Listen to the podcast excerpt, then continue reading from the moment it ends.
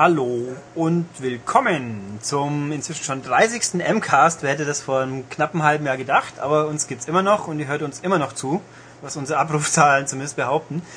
Ja, das ist schön. Also wie immer mit mir, Ulrich und Philipp. Philipp, genau. Ähm, wir sind hier an einem Spätdonnerstag und vor ungefähr zwei Stunden haben wir das aktuelle, aktuelle Heft, die aktuelle M-Games dicht gemacht, wie es so schön heißt. Äh, und wir sind am Ende so richtig, weil das war, glaube ich, ich mache das jetzt auch schon knapp zwölf Jahre, die Ausgabe, wo das meiste am Schluss noch fällig war. Diverse Leute haben sowas wie Nachtschichten gemacht, gell, Philipp? Ja, ja das habe ich gemacht. Genau. Und deswegen Das ging auch um wichtiges Spiel. ja, Das ist aber noch nicht verraten persönlich wichtig. dürfen, das glaube ich, sonst bringt uns eine Firma um. Das hätte ich ja beinahe gesagt. ähm, gut. Äh, das heißt also im Endeffekt, wir sind nicht ganz so makellos vorbereitet wie sonst immer. Ähm, Es kann also ein bisschen chaotischer werden, vielleicht auch ein bisschen kürzer, aber wir geben unser Bestes, was wir noch leisten können, so nach diesen paar Wochen Vollstress. Ähm, ja, dann fangen wir mal an und wir reden über ein Spiel, was wir schon öfters hatten. Jo, Left 4 Dead 2. Ähm, schon wieder aktuelle News. Ja. Wen wundert es, dieses Spiel wird nicht in Australien erscheinen. Ähm, hat keine Freigabe bekommen. Videospiele dürfen da oder haben die höchst, das Höchstrating von 15 Jahren. Äh, bei Kinofilmen sieht es anders aus, das ist ab 18. Ähm, naja, es kommt nicht in Australien raus. Der Grund, äh, die neuen Verstümmelungssequenzen. Ähm, also man kann in Left 4 Dead 2 jetzt hier auch mit Nahkampfwaffen agieren, so Baseballschläger, Axt und sonst wie. Und dann äh, fliegen die Köpfe und fliegen zum Teil auch einige Gedärme. Ja, und das war zu hart in Australien, das kommt da nicht raus. Aber wir Deutschen werden es natürlich auch nicht sehen, denn ist auch bekannt, Left 4 Dead 2 ist in Deutschland geschnitten. Das heißt, ja, wir können die Nahkampfwaffen zwar benutzen, aber sie haben jetzt keinen visuellen Effekt. Ja, wir können in Australien eine lange Nase bilden und sagen, wir kriegen es wenigstens überhaupt. Also wir kriegen wenigstens das halbe Spiel so ungefähr. Ja. Das ist ja auch schon was. Aber na gut. Aber das kennen wir ja nicht anders von Australien. Da haben die ja schon Fallout 3 äh, nicht veröffentlicht. äh, da ging es aber um die Drogen, es ging, um. Drogen, es ging nur allgemein, dass sie sehr penibel sind. Ja, sehr äh, Genau, merkwürdig. 4.2 nicht erschienen, Silent Hill, Homecoming, glaube ich, nicht rausgekommen. Ja, so als These, als dreiste These sage ich mal, das kommt davon, weil wir, wie wir ja wissen, die Australier großteils aus Gefängnisleuten von Engländern nachstammen und vielleicht deswegen latent risikogefährdet sind, dass sie solche unlauteren Einflüsse noch weiter auf die schiefe Bahn bringen. Also, das war jetzt natürlich doof, aber mein, wer weiß. Also jedenfalls ist es merkwürdig, dass man überhaupt eben 15 ist Maximum und nichts und sonst nichts mehr sagt. Das gibt's ja nicht mehr bei uns. Wer weiß, wie es bei uns weitergeht. Wir hatten jetzt auch wieder einen lustigen Amoklauf, auf den wir jetzt aber nicht weiter eingehen äh, weil wir auch noch nicht mehr darüber wissen. Ähm, ja, gut, das dann am Dienstag hat Nintendo in London eine Präsentation von kommenden WiiWare und DSiWare Spielen gemacht, die wir jetzt auch großzügig ignorieren, weil ich ehrlich gesagt keine Lust hatte, mich mit der Liste auseinanderzusetzen. Ähm, das kommt noch, wenn sie rauskommen. Bei Nintendo weiß man nie, wann das passiert, weil in der letzten Präsentation hatten sie Spiele, die bis heute nicht rausgekommen sind. Gratuliere. Ähm, aber sie haben dann noch eine Geschichte vorgestellt, die Connection Ambassador Promotion. Also ich habe noch keine deutsche Pressemeldung dazu gelesen, ist aber sehr interessant. Ab, äh, Euro- ab Oktober können Leute, die neue Viva-Benutzer anwerben, sich Belohnungen einkassieren.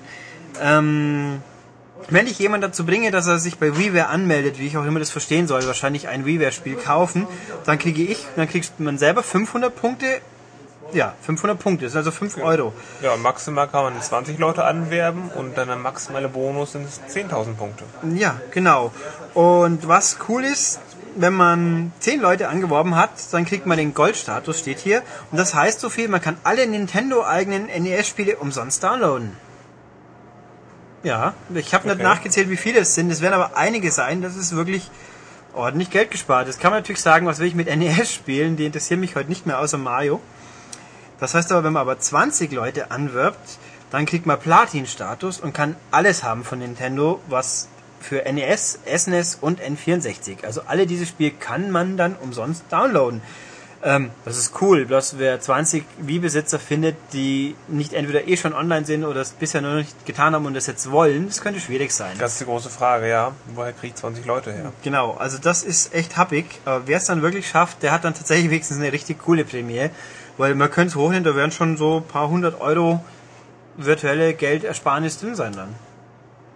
Ja, also finde ich nette Idee und mal gucken, wie es das den Leuten wirklich verklickern wollen, aber ja, schauen wir mal. Was haben wir noch? Bundlezeit. Und was für eine Bundlezeit? Gleich drei Stück. Ähm, fangen wir mal mit dem unspektakulärsten an, glaube ich. Ja, alles 360 sagen wir jetzt schon mal. Genau. Ähm, geht um Halo 3 ODST Bundle. Da gibt es eine Konsole, 120 Gig Festplatte, ähm, das Spiel dazu, mh, Und Halo einen Control, schwarzen Controller und eine Halo Reach Beta.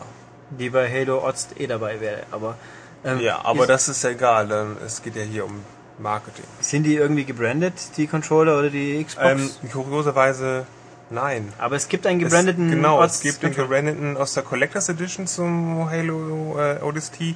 Der ist aber nicht in dem Bundle dabei, was ein bisschen verwundert. geschickt. Was ein bisschen doof ist auch. Ja, also weiß der Teufel, was sie sich dabei gedacht haben. Ähm, ja, nee, das ist das eine Bundle. Was kostet's? Wissen wir das gerade auswendig? Nein, auswendig nicht. Aber ich glaube irgendwas um die 280 oder so. Irgendwie. Aber dieses Bundle ist für Leute, die ein bisschen aufpassen oder Zeit haben, eh völlig unnötig. Wegen, Wegen eines besseren Bundles meinst du? ja, wegen zwei besserer Bundles sogar. Tja. Ich sag's jetzt, oder wie? Ja. Ähm, einmal Call of Duty Modern Warfare 2 kommt als Bundle und Forza Motorsport 3 Ja. auch als Bundle. Ähm, was das Besondere ist einfach, man hat eine wesentlich größere Festplatte, eine 250 GB Festplatte. Genau. Die Das super Luxusplatte. Und Also in diesem Bundle ist das Spiel eine 360 mit einer 250 Gig Platte und zwei Controller. Und das Ganze kostet 330 Euro. Ja. Also es ist richtig, richtig gut. vor allem weil die Modern Warfare Konsole auch noch gebrandet ist. Die ist Also die gebrandet? ist schwarz und dann hatte so ja, so graue Ja, also Verzierungen. Ich würde sagen, quasi. nicht super spektakulär gebrandet, aber halt gebrandet. Ja. Und ähm, ja, und die, bei der Forza äh, Xbox wissen wir, wissen wir es im augenblicklichen Stand noch nicht, ob die irgendwie anders sein wird oder eine normale Elite ist. Aber der Knackpunkt ist eben mit Spiel, mit einem zweiten Controller und die 250 Gig Platte, die richtig cool ist. Aber Stand heute sagt Microsoft, ja, und die verkaufen wir nicht einzeln, diese Platte. Also das würde ich mal sagen, in ein paar Monaten sieht's anders aus, aber wer die Preisgestaltung der 120er Platte kennt, der weiß, die wird scheiß teuer sein dann. Also dieses Bundle ist eigentlich richtig, richtig cool. Welches ist genau? Beide. Ach so. Also prinzipiell cool. Gemein beim Forza Bundle ist, es kommt eine Woche nach dem Spiel. Also wer total geil aufs Spiel ist, der hat dann ein Problem oder kauft es zweimal. Wann kommt das Spiel? Am 23. glaube ich. Lass mich nicht lügen. Vielleicht habe ich jetzt auch Quatsch erzählt, aber ich glaube, das Bundle kommt danach. Okay. Das kommt, nee, ich glaube, es kommt am, also das Bundle kommt am 30. und ich glaube, Forza kommt am 23. Und gut, ähm, glaube ich. Aber ich bin mir fast sicher. Und Call of Duty kommt halt, das Bundle kommt zeitgleich mit dem Spiel Anfang Oktober, äh, November. Und ja, also schon sehr, sehr fein. Was jetzt dann noch spannend ist, ich habe auch schon nachgefragt, da gibt es auch noch keine Antwort. Wie schaut's aus für Leute, die upgraden wollen? Gibt es dann in irgendeiner Form die Möglichkeit von der 20er, 60er oder 120er Platte seine Daten auf die 250er zu schaufeln? Stand jetzt, wir wissen es nicht. Äh, Ich gehe davon aus, dass es in irgendeiner Form gehen wird, aber noch haben sie nichts Offizielles dazu gesagt. Also, aber ja, ich bin von.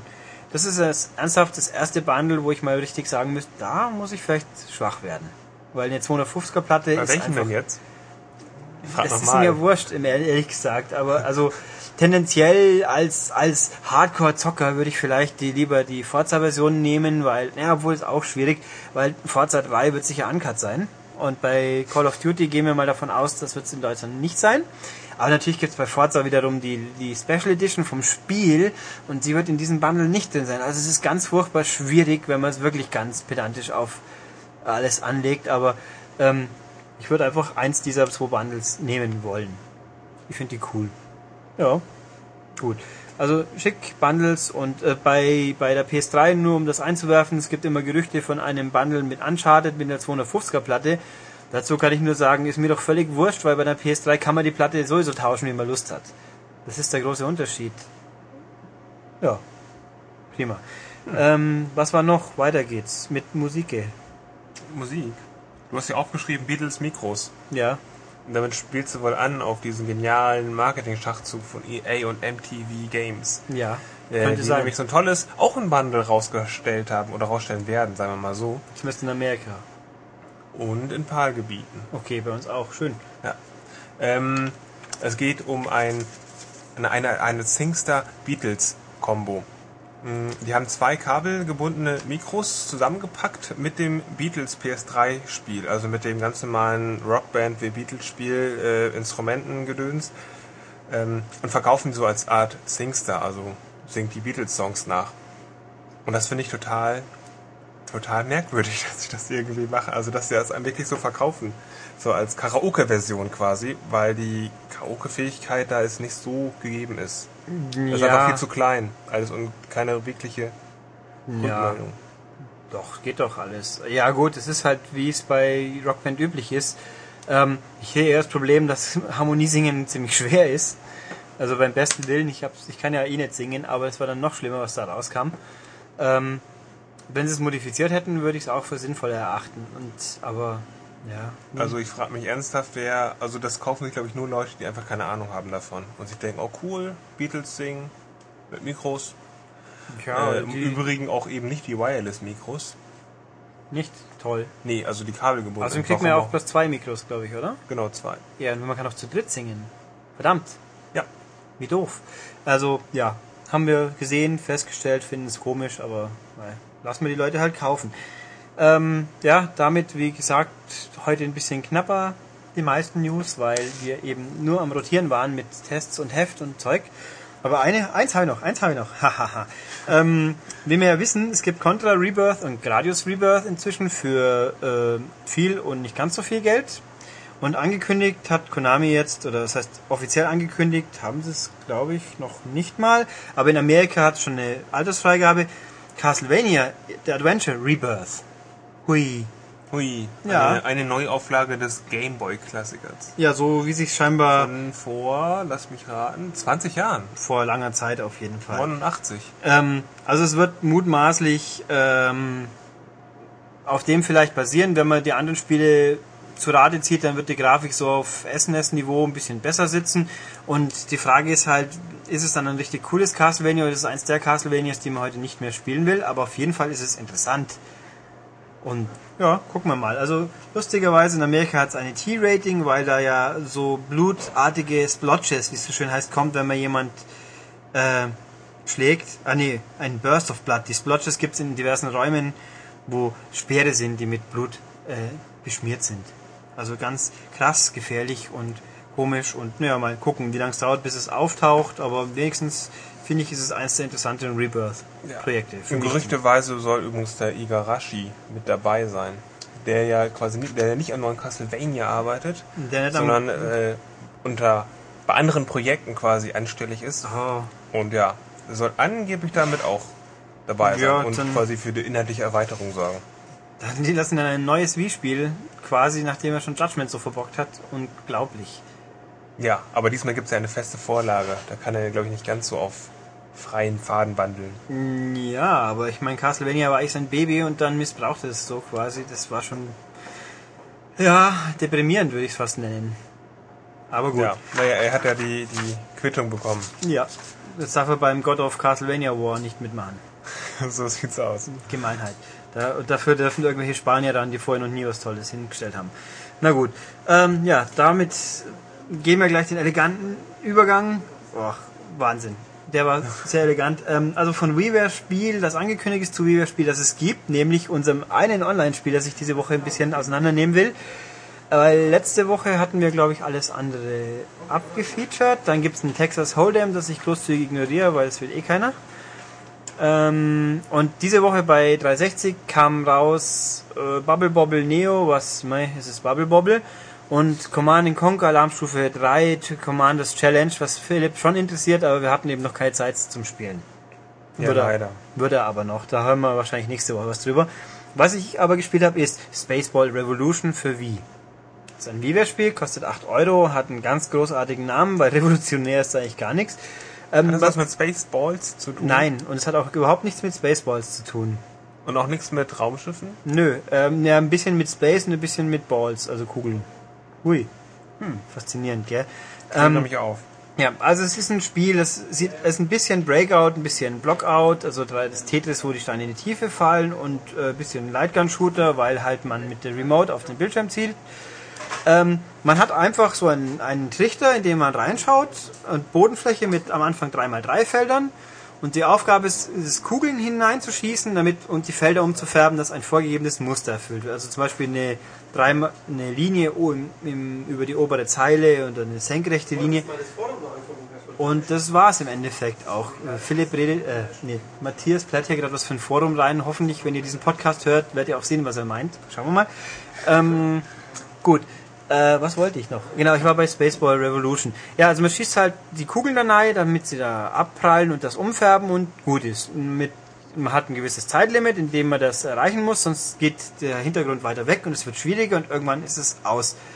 Ähm, da kommen dann Hindernisse dazu, so Objekte, die vor allem rumfliegen, die dann natürlich den Ball abwehren oder auch feste Streben, die dann Felder verdecken. Dann muss man noch ab, ein, Abprall von der Wand schießen, also die Kugel an die Wand schießen, damit sie Einfallswinkel, Ausfallswinkel, also physikalische Fortbildung, großartig. Und ja, das war's eigentlich. Man kann es auch zu zweit spielen.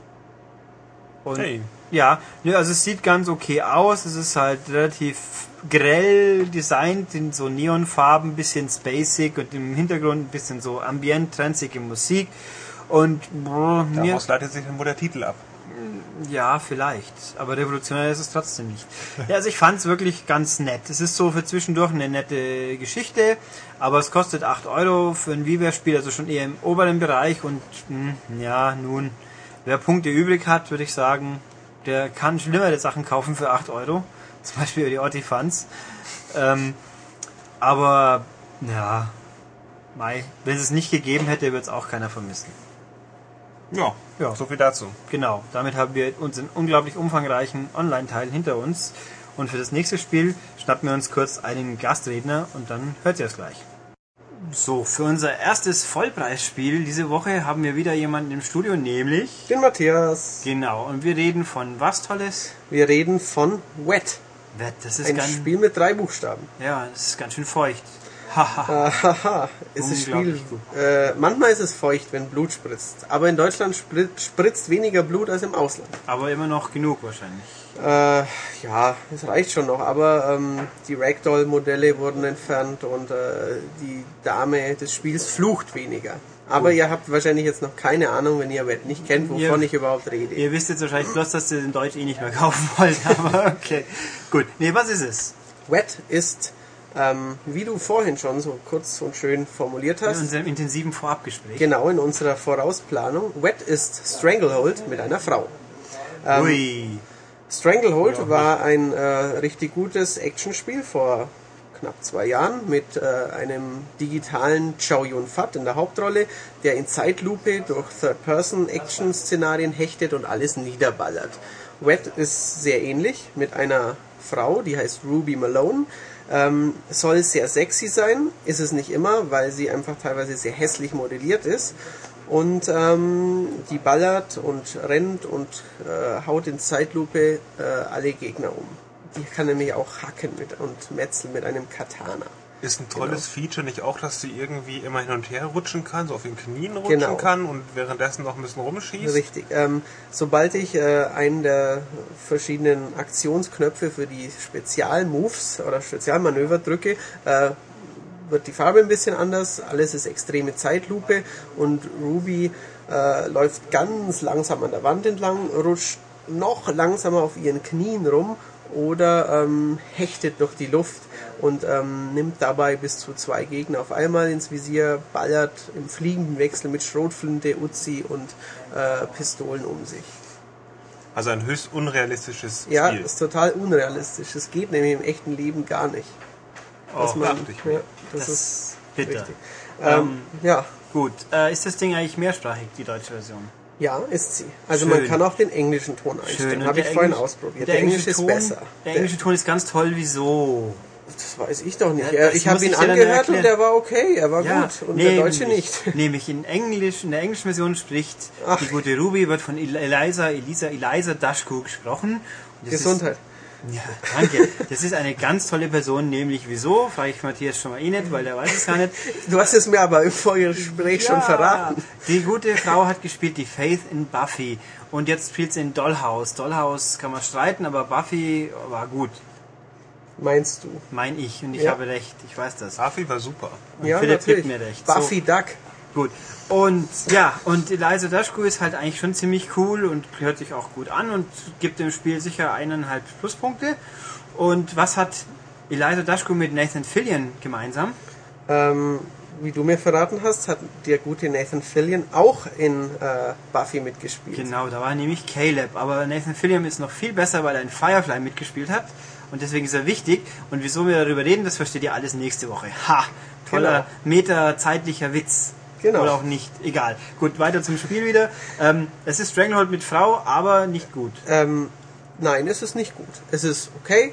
Es ist für den kurzen Zeitvertreib zwischendurch manchmal ganz nett, manchmal frustig. Aber leider merkt man an allen Ecken und Enden, dass äh, wohl das Geld ein bisschen knapp oder die Zeit ein bisschen knapp war, weil die Modelle sind nicht so hübsch, die Kamera ist ein bisschen ruckelig, äh, manchmal nervt die Steuerung. Es gibt einige Stellen, wo man einfach sofort drauf geht bei so einem Minenfeld und man fällt immer wieder rein und zack, man ist sofort tot. Das macht einfach nicht so viel Spaß. Also es wird auch mit Sicherheit Za- Geld gewesen sein, weil Zeit hatten die lustigen Leute ewig. Ich habe das Spiel vor uh, zwei Jahren mindestens, Mindestens, auf der ja. Games Convention schon mal bei Vivendi präsentiert bekommen. Das war jetzt so ungefähr das letzte, glaube ich, aus der Restmasse, das jetzt noch ein Publisher gefunden hat. Genau. Ähm, Wichtig ist, wenn man bedenkt, dass Leisure Suit Larry das letzte noch vorher rausgekommen ist, das ist ein schlechtes Zeichen. Ja, ähm, die Jungs heißen A2M, kommen aus Quebec. Äh, A2M steht für Artificial Mind and Movement. Und ähm, die haben sehr viele Umsetzungen gemacht bisher, ganz, ganz viele Umsetzungen, äh, also so richtige Fließbandarbeit und Wet war eben ihr eigenes Projekt, das sie scheinbar jetzt schon lange, lange nebenher gemacht haben. Und das ist jetzt über Bethesda als Publisher irgendwann doch noch rausgekommen. Also genauer gesagt ist es, glaube ich, äh, in Deutschland noch nicht erhältlich, wenn ihr diesen Podcast hört. Doch, sollte diese Woche, So, sollte diese Woche noch gerade sein. kommen, oder? Okay. Ja, darum habe ich ihn auch ausgewählt. Ah, das, ma- das machst du aber ganz klug, ja? Ja, Ulrich es- denkt voraus. Ja. Also möchte ich noch einfügen, dass A2M ein sehr lustiger Name ist und auch ganz leicht missverstanden werden kann, wenn man denn will. Weil- Und wer es nicht versteht, der schaut sich einfach mal Clerks 2 an. Ach so, besten. ich dachte, du spielst jetzt darauf an, dass AM2 sehr, sehr ähnlich klingt und ein legendäres Arcade-Entwicklerstudio von Sega ist. Nö, Nein, das meine ich offensichtlich nicht. Aber nicht, okay. Ich sag, Clerks 2 anschauen lohnt sich und dann versteht man es auch. Okay, Kryptischer Hinweis, Ende. ich verstehe. Haha. Ein bisschen viele Filmansch- Nerd-Film-Anspielungen und Serienanspielungen in diesem Podcast, muss ich schon sagen. Ja, Kevin Smith ist halt auch Gott. Ja, Doch. Da hinten sagt einer, Hä? der hat keine Ahnung. Egal. Gut, äh, Ähm, ich sage noch ein bisschen was zu Wet. Ja, ähm, es gibt ein paar Quicktime-Events, es gibt sehr viele, sehr dumme Gegner, die laufen einfach immer auf einen zu und äh, werden von Ruby durchsiebt. Äh, es gibt ähm, Quicktime-Events, habe ich gesagt, ein paar coole Szenen, wie sie über Autos hechtet, die dann alle explodieren und von Auto zu Auto springt. Das ist ganz nett inszeniert. Es gibt ein paar blöde Szenen hinter einer Chain Gun und ähm, ganz lustiges Tutorial. Das ist komischerweise da, wenn das Spiel am besten aussieht, nämlich in ihrem äh, abgeranzten Flughafen, wo sie ihre Bleibe hat. Sie ist ja nämlich eine äh, geheime Killerin oder wie das äh, die deutsche Version sagt, eine Problemlöserin. Und äh, ein die, Cleaner. äh, genau.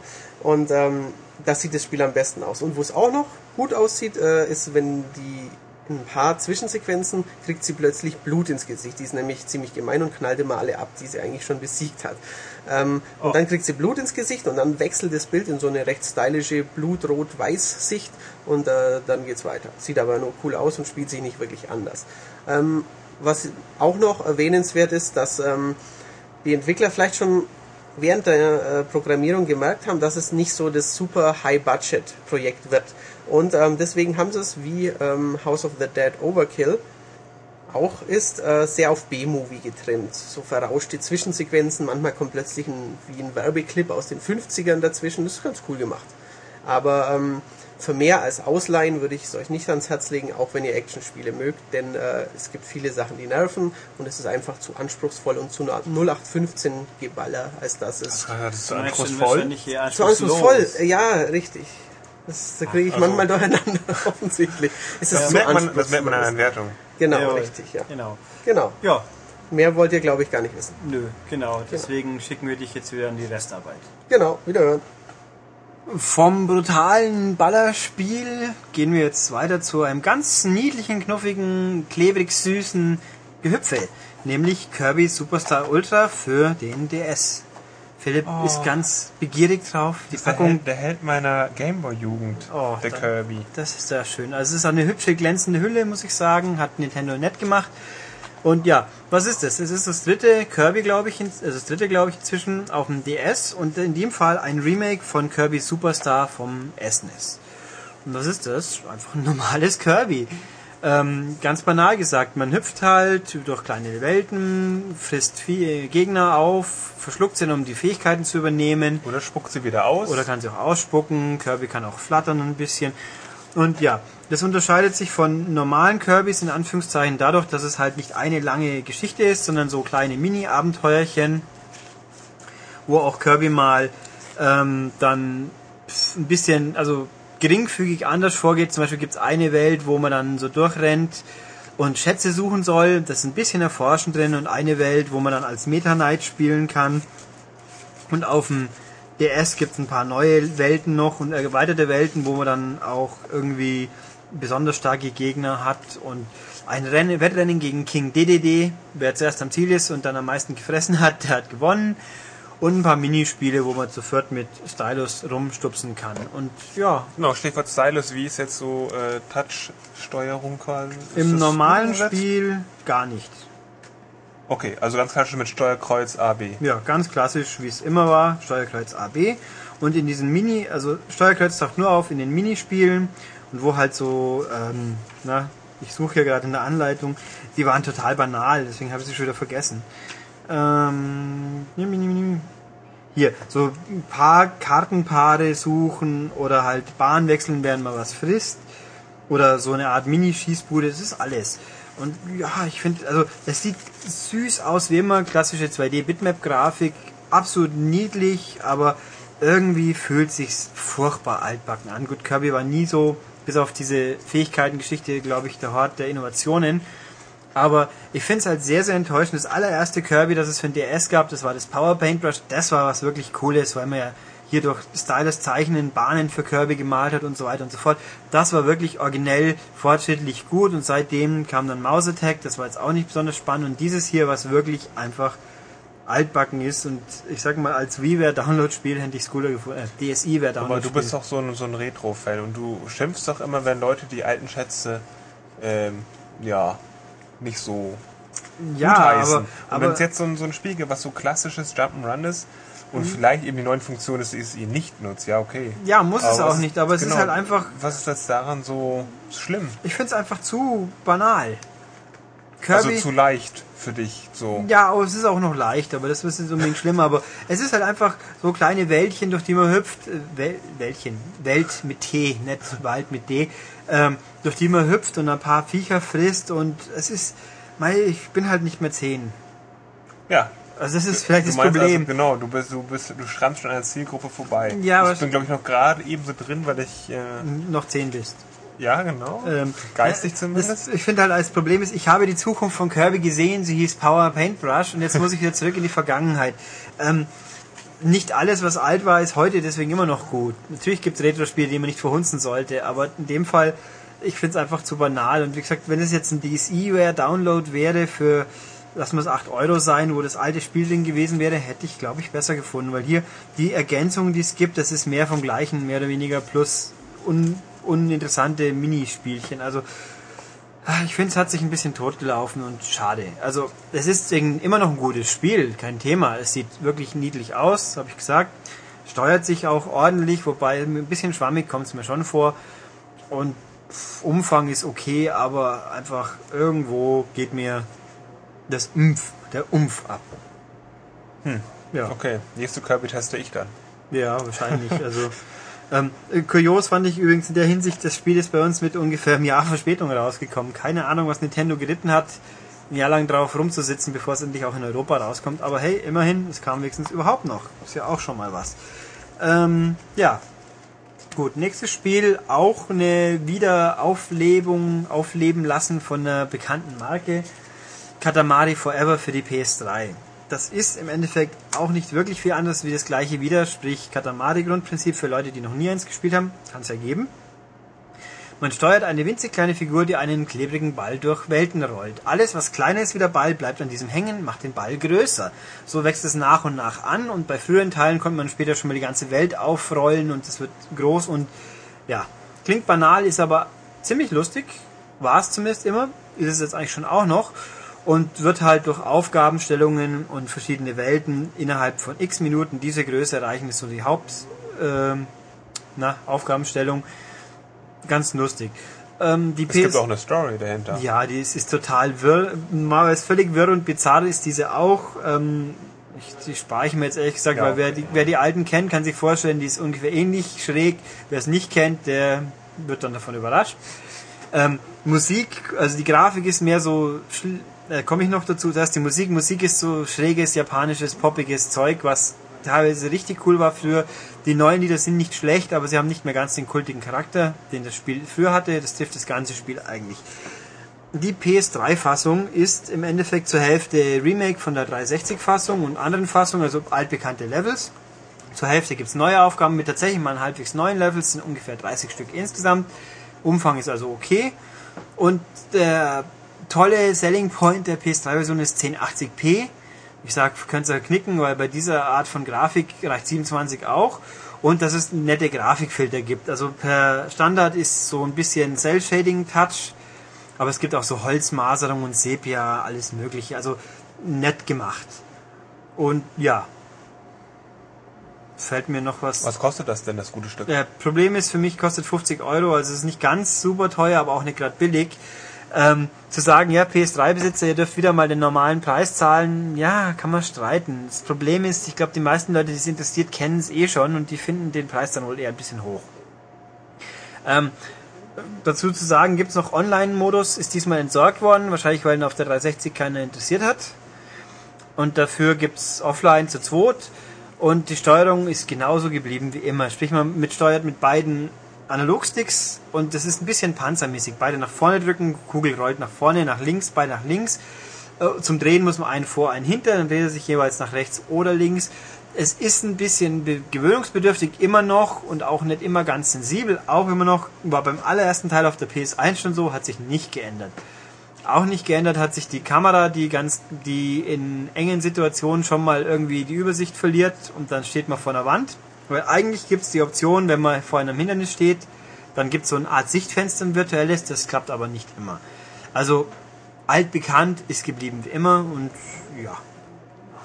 Ich finde es nett, aber irgendwie nicht perfekt, sagen wir mal. Na gut, also für PS3-Besitzer, die noch nie Katamari gespielt haben würde ich oder sagen, den ersten Teil irgendwann mal gehabt haben und jetzt irgendwie was also wer die 360-Version nicht gespielt hat, der hat sicher mehr davon und mir hat es auch wieder Spaß gemacht, obwohl es letzten Endes das gleiche wieder war.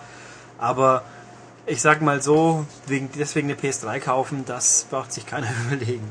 Toll, jetzt habe ich doch schon eine. Ja, dann kaufst du es. Ja, Philipp ist jetzt nämlich schwach geworden auch. Hat ja. jetzt eine Slim.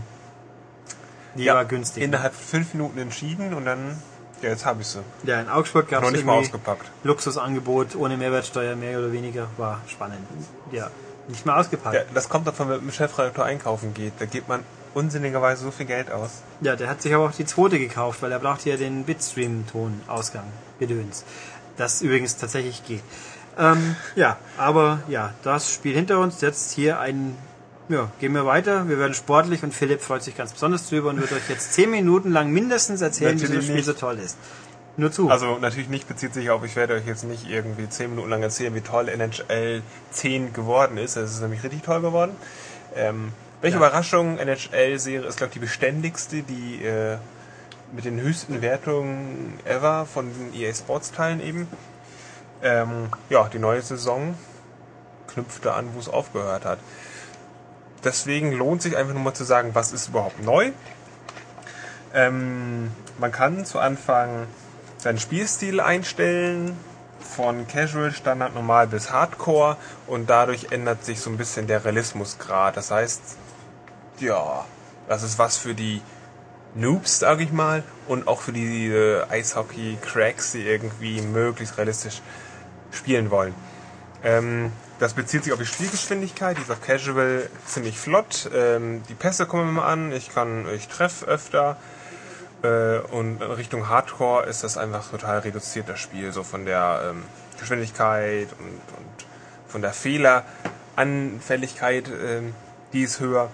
Und ja, dazu kann ich natürlich auch noch Normalschwierigkeit einstellen, also von leicht bis schwer. Also man kann irgendwie, ja, das stufenweise erhöhen, je nachdem, wie man spielen möchte.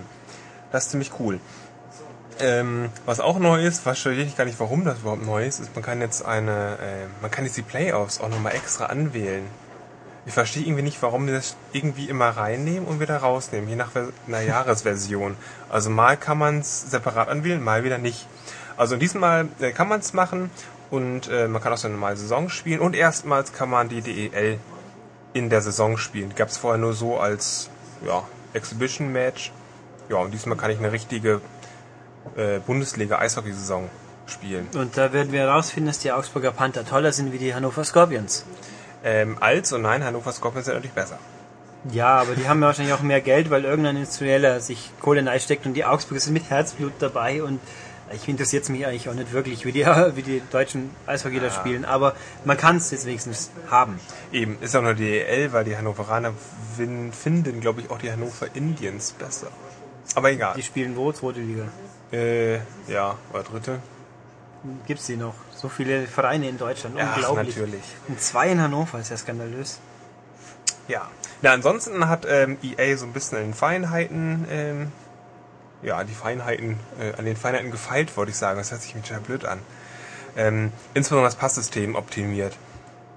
Ich kann jetzt ähm, mit den Füßen passen, ich kann irgendwie insgesamt äh, effektiver passen, ich kann in den freien Raum Pässe hineinschlagen, ich kann ähm, an der Bande auch spielen, so die neue Bandenphysik-Engine, also äh, wie es im Eishockey eben ist, also man knallt gegen die Bande und dann kann man sich da so verkeilen so ein bisschen und ähm, eben da auch mit dem Fuß weiter spielen oder ja, den bisschen noch anrempeln und sonst wie. Also dieses Bandenspiel ist ausgeprägter und ja, das kann man da so machen. Mhm. Was ganz Tolles gibt's noch. Eishockey, da gibt's ja so tolle Kämpfe.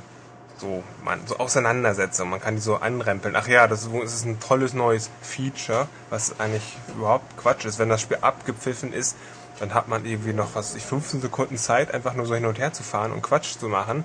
Also natürlich Leute anrempeln und eine Schlägerei provozieren. Und wenn man es macht, wenn man eine Schlägerei provoziert, die einem eigentlich sowieso nichts bringt, außer eine fette Zeitstrafe, dann kann man es in Ego-Ansicht die Leute kaputt hauen. Das geht sogar mit Splitscreen, glaube ich, oder? Tja, eine gute Frage. Also ich meine, ich hätte einen Trailer online gestellt, wo sich die Leute mit Splitscreen verprügelt haben. Das geht ja, geht ja sonst gar nicht. Ähm, ja, dann ist es wie ein Boxspiel. Man sieht seine Faust und dann kann die anderen hauen. Ansonsten ist es genau das Gleiche. Bringt auch nichts. Halte ich für total belanglos, das zu machen. Juhu. Mm, ja. Ja, so viel zu NHL. Ansonsten Nö, dann eine noch, super geile ähm, Simulation. Ja, ich lese hier noch Sprache einstellbar. Haben wir ja. jetzt deutsche Kommentatoren oder bloß der Rest Deutsch? Ja, natürlich haben wir keine deutschen Kommentatoren. Das ist natürlich auch gut so. Nein, mhm. original englischen Kommentatoren.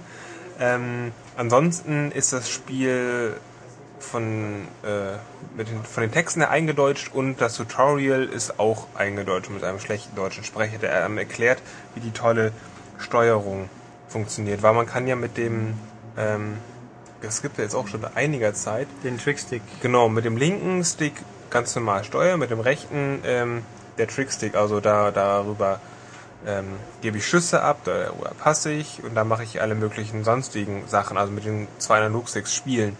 Was im Übrigen bei NHL 2K10 nicht geht. Also die haben so ein Feature gar nicht drin. Oh. Das ist so ganz klassisch einfach. Das äh, apropos klassisch, bei NHL 10 natürlich auch wieder die NHL 94 Steuerung, also die zwei Button Steuerung, so als Gag wieder mit dabei, die jetzt im letzten Jahr neu eingeführt wurde. Ja, dann finde ich auch ganz okay.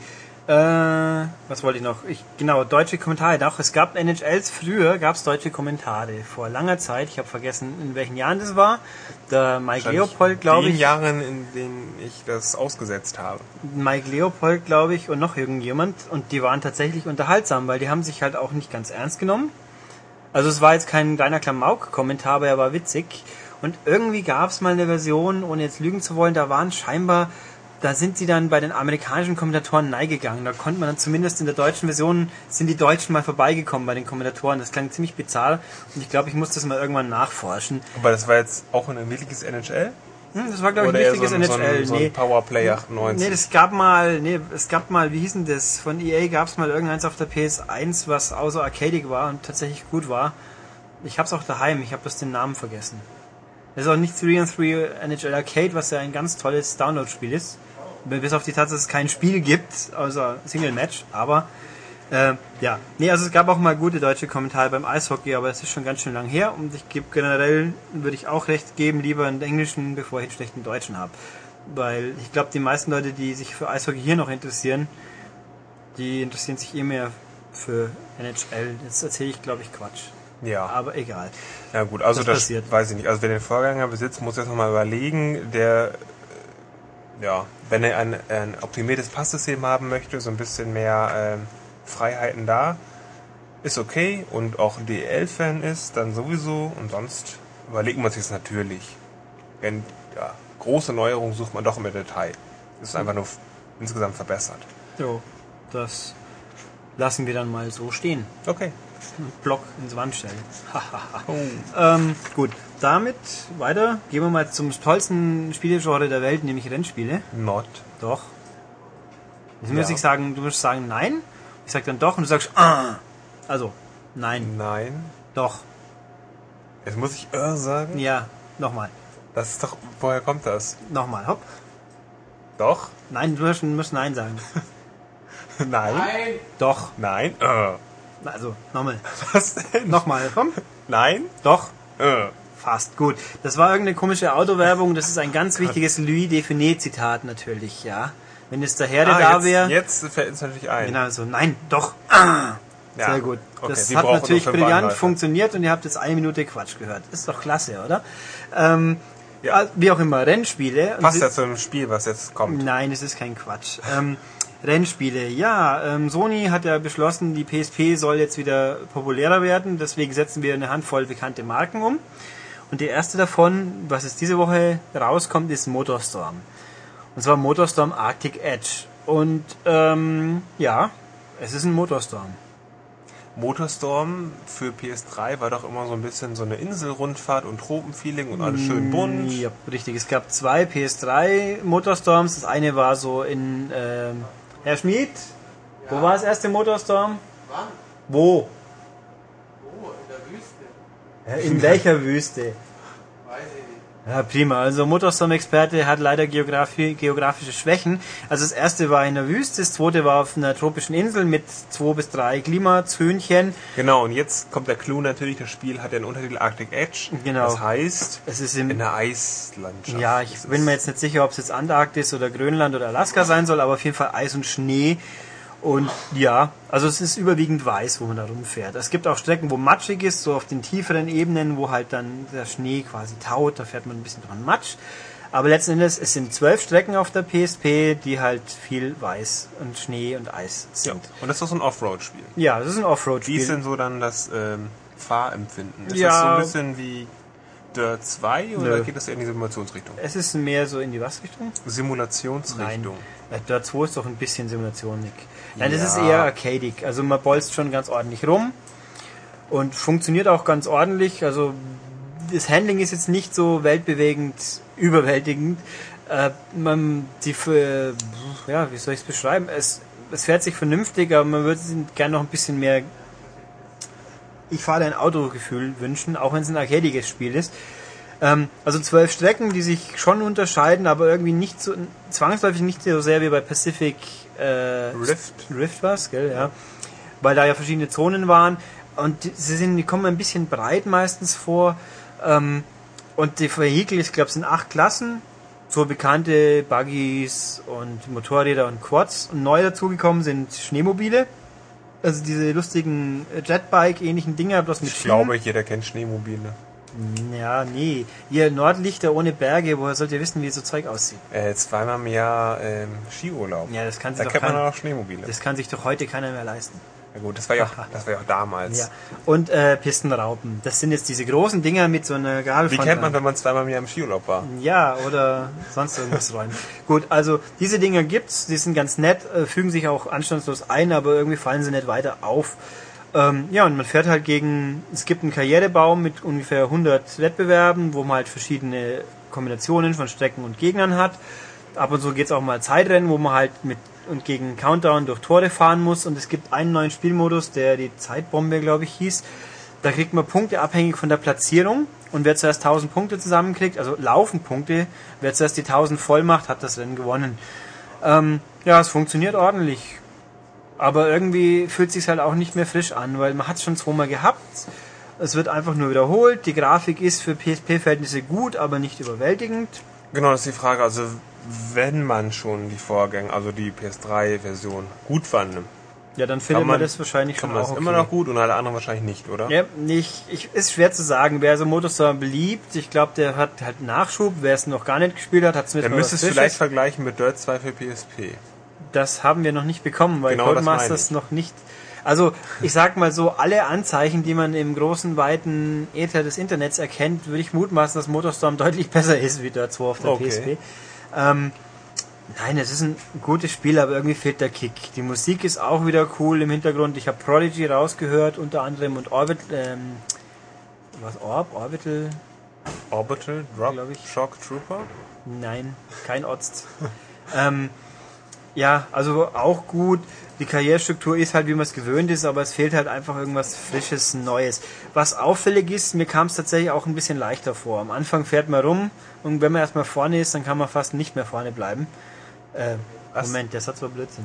Dann kann man die Führung fast nicht mehr verlieren. Da, so, das ist besser ist das. Also sprich, das war ja, wenn man, wie man will, ein Problem der anderen Dinger, dass sie recht schwer waren und das hier scheint zumindest eine gute Weile nicht so schwer zu sein. Also ist ganz okay, aber haut auch nicht weg. Online-Rennen gibt's. Ähm, und ja, haben wir nicht probiert, wo, wo soll ich auch Leute hernehmen, die es online spielen, wenn es noch nicht im Laden war, wie ich es getestet habe. Und ja, für Leute, die es interessiert, als Download, das war unsere Testversion kam nicht als Download daher, belegt ungefähr 600 irgendwas Megabyte und die Anleitung ist im Hauptmenü der PS3 abrufbar. Auch okay. mal interessant. Also sprich, man kriegt zwar keine gedruckte, aber wenigstens überhaupt eine Anleitung dabei. Soweit haben sie dann doch mitgedacht. Ähm, ja. Gut, dann. Ja, so viel zum Motorstorm für PSP. Genau. Was es übrigens als Download kostet, weiß ich nicht, weil ich glaube, der Store wird erst in ein paar Stunden geupdatet, wenn wir hier mit der Aufnahme fertig sind. Aber okay. Ja, damit Spiel, Rennspiel Nummer 1 erledigt, Rennspiel Nummer 2. Äh, das ist das große Ding und es ist super nämlich Need for Speed Shift. Hm.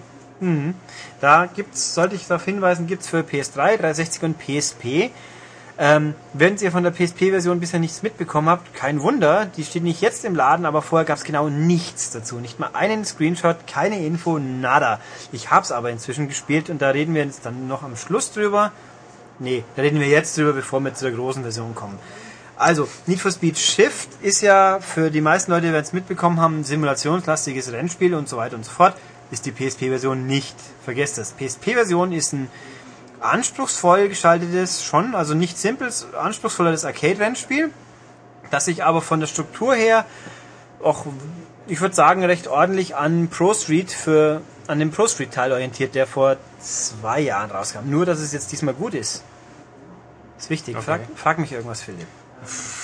Also so, ja, ganz ehrlich, Rennspiele und dann auch noch PSP, was interessiert mich weniger? Ach, Banause. Ähm, ähm, ich muss kurz überlegen, was ist denn daran so, was ist denn jetzt der arcadige Ansatz? Also die wie sich das Auto oder die Autos fahren? Ja. Oder gibt es auch wieder so eine lustige Story, ja, die so total trashig wieder ist? Also Story per se, man will halt äh, der King werden, so ungefähr, und muss dann Also es gibt wirklich, man spielt wirklich so eine Ja, es gibt eine Kampagne einfach. Okay. Also Tuning, überraschenderweise, Tuning ist auf der PSP komplett weg. Also man hat die, man sein Auto und wenn man mit dem öfters fährt, steigt die Loyalität und dann kriegt man halt als Belohnung ähm, mal bessere Reifen, stärkeren Motor und so oder einen Spoiler.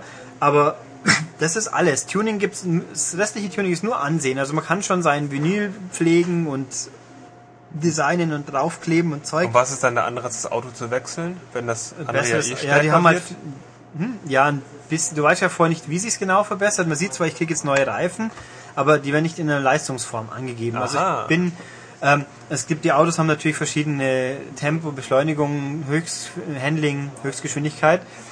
Ähm, die Karriere ist halt, ja, man hat ein paar Wettbewerbstypen und dann kommen zwischendurch Herausforderungen der Profis. Ähm, es gibt ungefähr zehn verschiedene Rennarten. Normales Rennen, Zeitrennen, äh, Verfolgungsrennen. Man muss den anderen überholen und vorne bleiben und andersrum. Also das ist Das sehr, hört sich doch schon sehr nach Need for Speed an. ja, das ist sehr abwechslungsreich in der Hinsicht. Ähm, und es gibt, die Rennen sind im Gegensatz zum Großen, also es, äh, na fange ich mit dem Handling, gehe ich mit dem Handling weiter. Das Handling ist arcadic, sprich man gibt schon viel Vollgas, man muss aber bei den Kurven schon aufpassen. Also einfach so mit Tempo durchbolzen und dieses Auto um die Kurve wuchten, das geht so nicht. Ein bisschen bremsen muss man schon.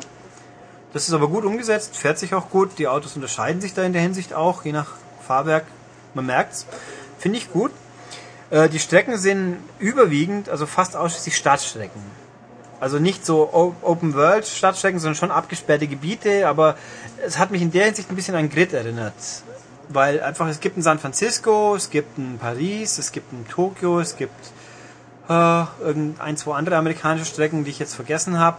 War New York und LA, glaube ich. Also es ist mindestens fünf, sechs Stück, die man sich nach und nach erst freischalten muss. Und die sehen echt gut aus. Also grafisch sieht dieses Spiel richtig, für ein PSP-Spiel richtig gut aus. Die Automodelle sind ordentlich und die Umgebungen haben hübsche Lichteffekte. Bei in Paris fährt man am Eiffelturm mal vorbei.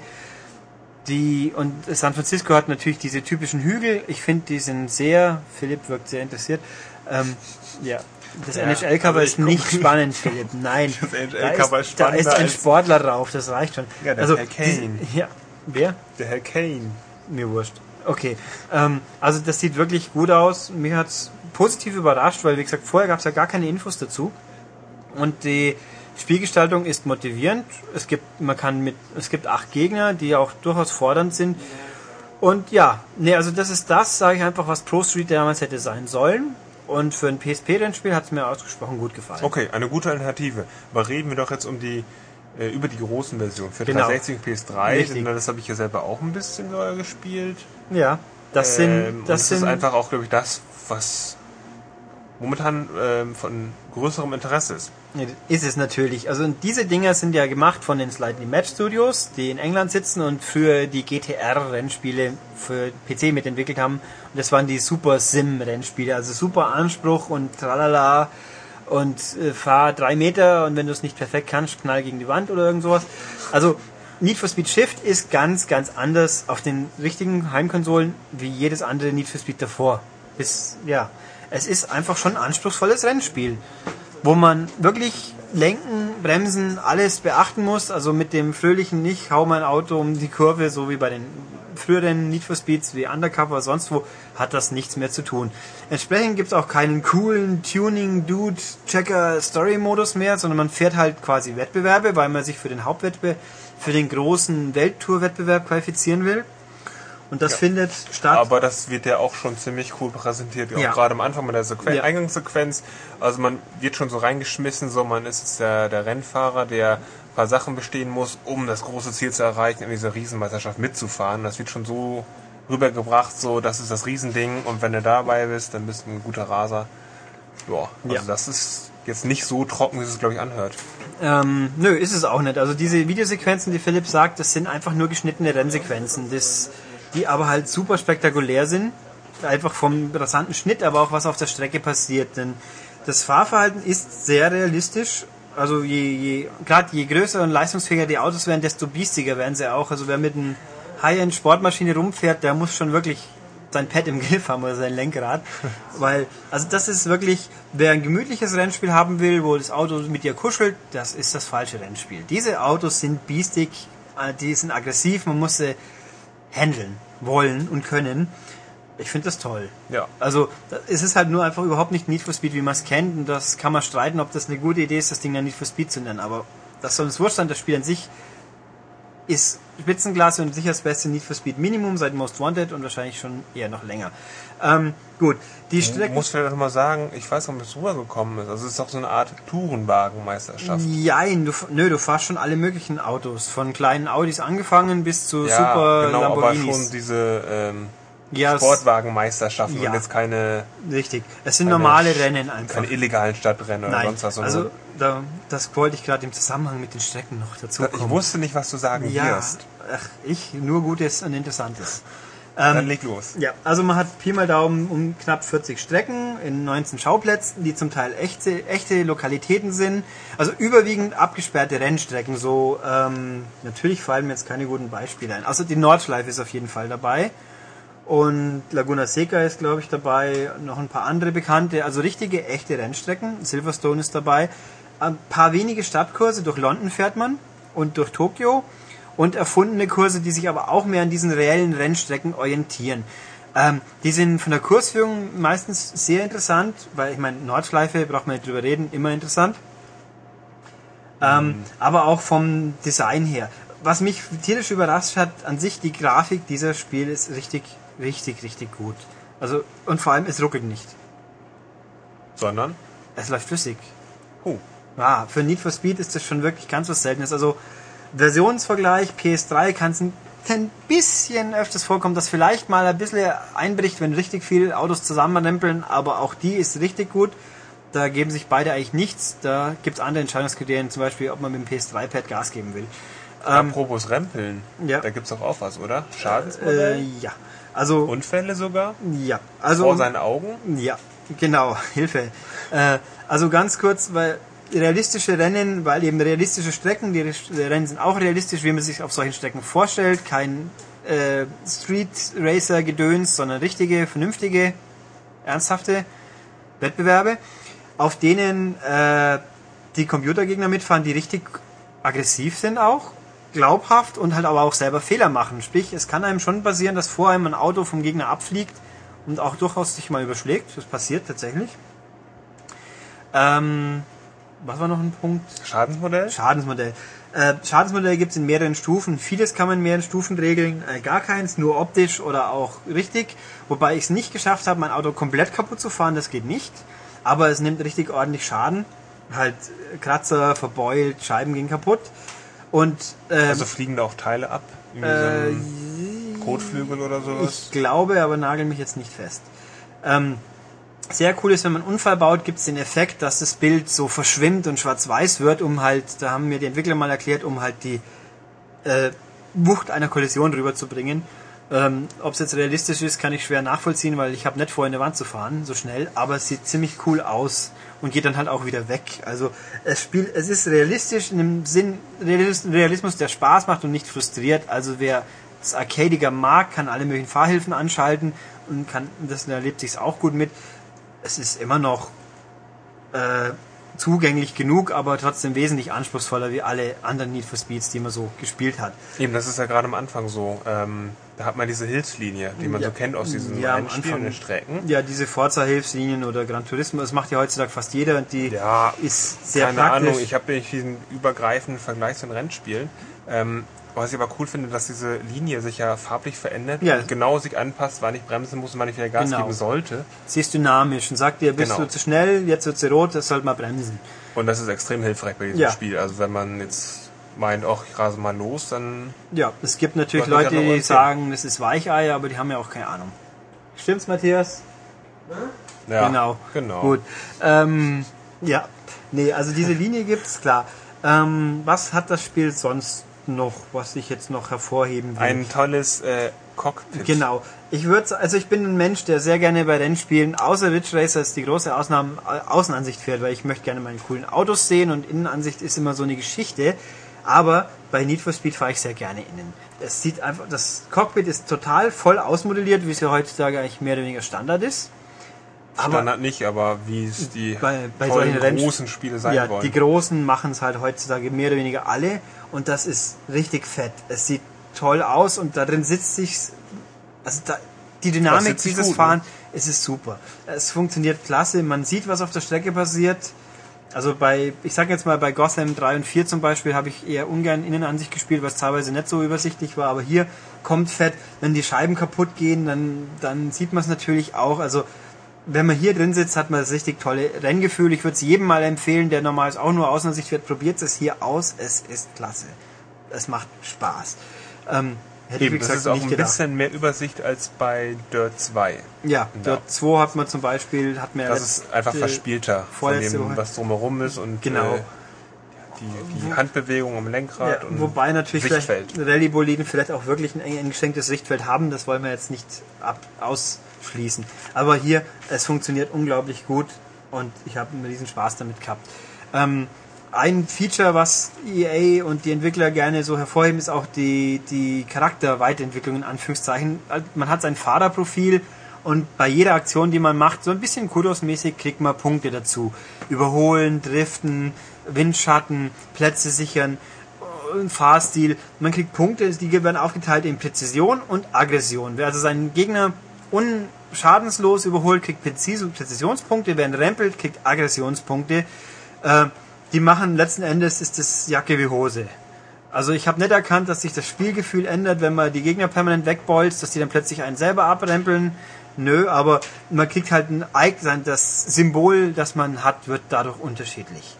Also es ist eigentlich eine Spielerei, aber ich finde es eine nette Spielerei und dadurch gewinnt man halt äh, ja, Erfahrung, schaltet halt auch neue Wettbewerbe teilweise frei und, und Lackierungen für sein Auto und dieses und jenes und Belohnungen halt. Aber es ist ganz nett und gibt dem Ganzen noch ein bisschen mehr Hintergrund. Äh, richtig vorwärts kommt man durch Rennsiege und durch Sterne, die man sammelt. Sterne gibt's eben durch Siege, aber auch eben durch Punkte sammeln überwiegend. Also wenn man in einem Rennen ähm, so und so viele Stilpunkte sammelt, gibt's einen Stern und dann noch einen zweiten und dadurch schaltet man weitere Wettbe äh, Rennklassen frei und Wettbewerbsstufen und so weiter. Also der Karrieremodus ist jetzt nicht ganz ausgeburt an Original Originalität, aber gut gemacht. Später kommt man auch relativ bald in Driftwettbewerbe, die sind ganz schön knackig. Also mit den Autos zu driften, das ist jetzt nicht unbedingt einfach. Also das sollte man schon ein bisschen üben. In den frühen Versionen war es ganz schlimm, inzwischen ist es nur noch schwer. Würde ich sagen. Also gute Driftpunkte zu machen, da muss man sein Auto schon wirklich halbwegs handeln. Wer jetzt zum Beispiel Juice 2 gespielt hat, da war es viel einfacher. Und ja. Äh, oder halt auch Wettbewerbe, wo man direkte Duelle, direkte, Ach, direktuell? direkte Duelle mit spezifischen Gegnern fährt, gibt's auch wieder. Und ja, nee, ich finde das gut. Was fällt mir jetzt noch ein? Online geht natürlich. Ähm, viele Autos gibt's, nicht überwältigend viele, aber über 60, das reicht eigentlich für den normalen Menschen, würde ich mal sagen, weil die sind fast alle nur interessant und ähm, ja, habe ich noch Ich irgendwas? höre, nee, ich höre, du bist begeistert. Ja. Ähm, dann möchte ich ganz kurz nochmal anmerken, das hast du am Anfang nämlich gesagt, die Frage aufgestellt, ja, warum haben sie ein Need for Speed genannt? Und ich bin ja immer noch der Meinung, dass das einfach ein falscher Titel ist und die hätten diesen Need for Speed Namen nicht da drauf proppeln sollen. Weil Ja. Need, also Need for Speed stand immer so ein bisschen für dieses äh, Luxusautos, Arcade-Raser, Ja, Luxusautos haben wir hier doofe auch. Story, Schauspieler, Ja, gut also- dargestellt. Ähm, es hat schon so einen gewissen Trash-Appeal gehabt, der aber angezogen hat. Ähm, das Ding hat sich, jedes Need for Speed tatsächlich immer sehr, sehr gut verkauft. Und jetzt diese komplette Kehrtwende, so ein gnadenloses 180 Grad Ja, Drehungsgeschoss Teilweise äh, ja. hier. Mm, Deswegen rast das für mich so ein bisschen als Zielgruppe vorbei, weil einfach wer, wer will dieses Spiel spielen? Doch die Simulationsfahrer, die irgendwie ja, Bock auf Autorennspiele haben und die sich vorher vielleicht nie wirklich für Need for Speed interessiert haben. Ja. Die muss man jetzt erstmal irgendwie wachrütteln und sagen, hier Need for Speed ist was anderes, hier Shift ist neu, neuer Neuanfang. Aber die Leute, die irgendwie das wieder haben wollen, das alt, oder einfach Bock haben, das mal zu kaufen, zu spielen, so ein bisschen Story, bla bla bla, was sollen die ja machen? Ähm, ja, ist eine gute Frage. Ich fand, ich wundere mich auch immer, immer, natürlich ist es offensichtlich, so heißt dieses Ding Need for Speed, weil der Name zieht. Ja. Und genug Leute werden es einfach so kaufen und hoffentlich auch kapieren, dass dann irgendwie nicht nur Tuning-Raser Spaß machen. Aber natürlich gibt es genug Leute, die es spielen wollen würden, schätze ich, die kaufen es dann vielleicht nicht eben, weil es Need for Speed heißt. Es muss sich jetzt die nächsten Wochen zeigen, wie es so laufen wird in den Charts. Aber ja, stimmt schon. Es ist ganz anders. Wobei auch das natürlich das allererste Need for Speed war auch ein ganz anderes wie jetzt die, die das dann im Endeffekt ab Underground groß Ja, gemacht haben. natürlich. Und auch Hot Pursuit war noch ein bisschen anders. Da gab es dann die, die coolen Polizeiverfolgungen, die es hier natürlich überhaupt nicht gibt. Ähm, Das wäre mal cool. ja, auf ab, so vor allem auf abgeschlossenen Rennstrecken. Gell? Ja, Ähm, die werden eingeflogen. ja, also es ist ja ich habe die Entwickler auch gefragt und die haben mir dann auch keine wirklich schlüssige Antwort geben Ja, die haben wollen. ja den. Auftrag von EA bekommen, hier machen wir uns ein Ja. tolles Rennspiel. Ähm, natürlich ist, glaube ich, Slightly Mad nicht unglücklich, dass Need for Speed draufsteht, einfach weil sie dadurch m, wohl mehr verkauft werden würden. Das jetzt, was hätte man dem Ding für einen Namen geben können? Burnout funktioniert auch nicht. Ähm, irgendeiner mit vier Buchstaben haben genug andere Firmen schon. Ah, ich weiß nicht. Stimmt, Fuel ist auch schon vergeben. Ja, Fuel, äh, Fire. Grid, äh, Schiff, äh, Dirt, Blur gibt's ja auch schon, was übrigens ein doofer Name ist, aber das ist ja egal. Ähm, ja, nee, also gute Frage. Wir kommen, glaube ich, auf nichts, was uns jetzt einfallen würde. Aber das Spiel hat auf jeden Fall eine Chance verdient, unabhängig, ob das den Namen Need for Speed blödet findet oder lieber ein normales Need for Speed haben wollt. Jetzt kommt übrigens dieses Jahr auch noch Need for Speed Nitro für Wii und DS ausgerechnet.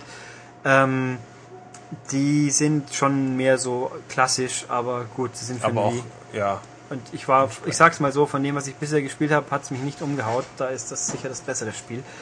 Ja, nö. Dann, ja, mir, ich, mir fällt noch ein Feature ein, wo ich jetzt unbedingt noch anbringen will. Äh, da für dieses Spielpunkt eben auch wird die Kurvenfahrt gewertet. Zu jeder Strecke gibt's x Kurven, die halt dann so ein, auf der kleinen Karte unten ne- angemerkt sind, ob man sie perfekt gefahren hat. Wenn man eine Kurve perfekt fährt, sprich nicht zu viel driftet, nicht den Kurs verlässt, nicht zu langsam ist, dann kriegt man ein und sagt, diese Kurve hast du gemeistert. Ich fand das ein nettes Feature. Da gibt's auch Medaillen für, fürs spielinterne Bewertungssystem. Ich fand es einfach nett, mal zu sehen, so ein Nebenbei-Bewertung, wie gut dein Fahrstil ist in so einem Fall. Ich fand das nett. Und Philipp hat nicht zugehört. glaub ich. Ja, ich gucke schon wieder auf die äh, NHL-Packung. Furchtbar. Tu mir jetzt weg, damit noch zwei Minuten zuhören. ist doch der reiche Publisher? Ja, schon, aber trotzdem ist es langweilig. Ha, äh, egal. Wir Nee, sind am Ende angelangt. Genau, wir kommen zum Ende. Ich habe, glaube ich, oft genug gesagt, wie gut dieses Spiel ist. Und ja, lang genug ist der Podcast jetzt, glaube ich, auch noch geworden.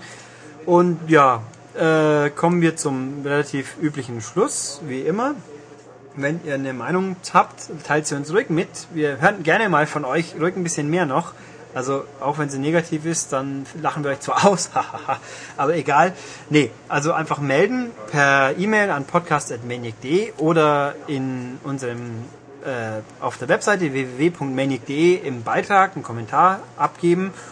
Und ja, dann tease ich jetzt hier noch ein mysteriöses Projekt an, das ich hier anschieben möchte, wo die ungewöhnlichen Seiten von uns äh, in den Mittelpunkt kommen werden. Das werdet ihr wahrscheinlich auch in absehbarer Zeit mal zu hören kriegen. Mysteriös, mysteriös. Ja. Das könnte spannend werden, aber keine Angst, wer nur den normalen MCAST will, der muss sich auch keine Sorgen machen. Den gibt's A weiter und B wird auch nicht gestört. Und ansonsten, ja, Warne die Leute schon mal vor. Gedankenverirrung von Ulrich. Möglicherweise. nein, es wird spannend. Ich finde es spannend und ich finde es interessant. Deswegen kann es doch nicht wirklich schlecht sein. Das habe ich nicht gesagt. Ja. Wir schauen, ob, wie das ankommt. Ja, mal gucken. Ähm, jedenfalls, der nächste MCAST kommt in sieben Tagen, wie immer. Und deswegen bis dahin, tschüss. Tschüss.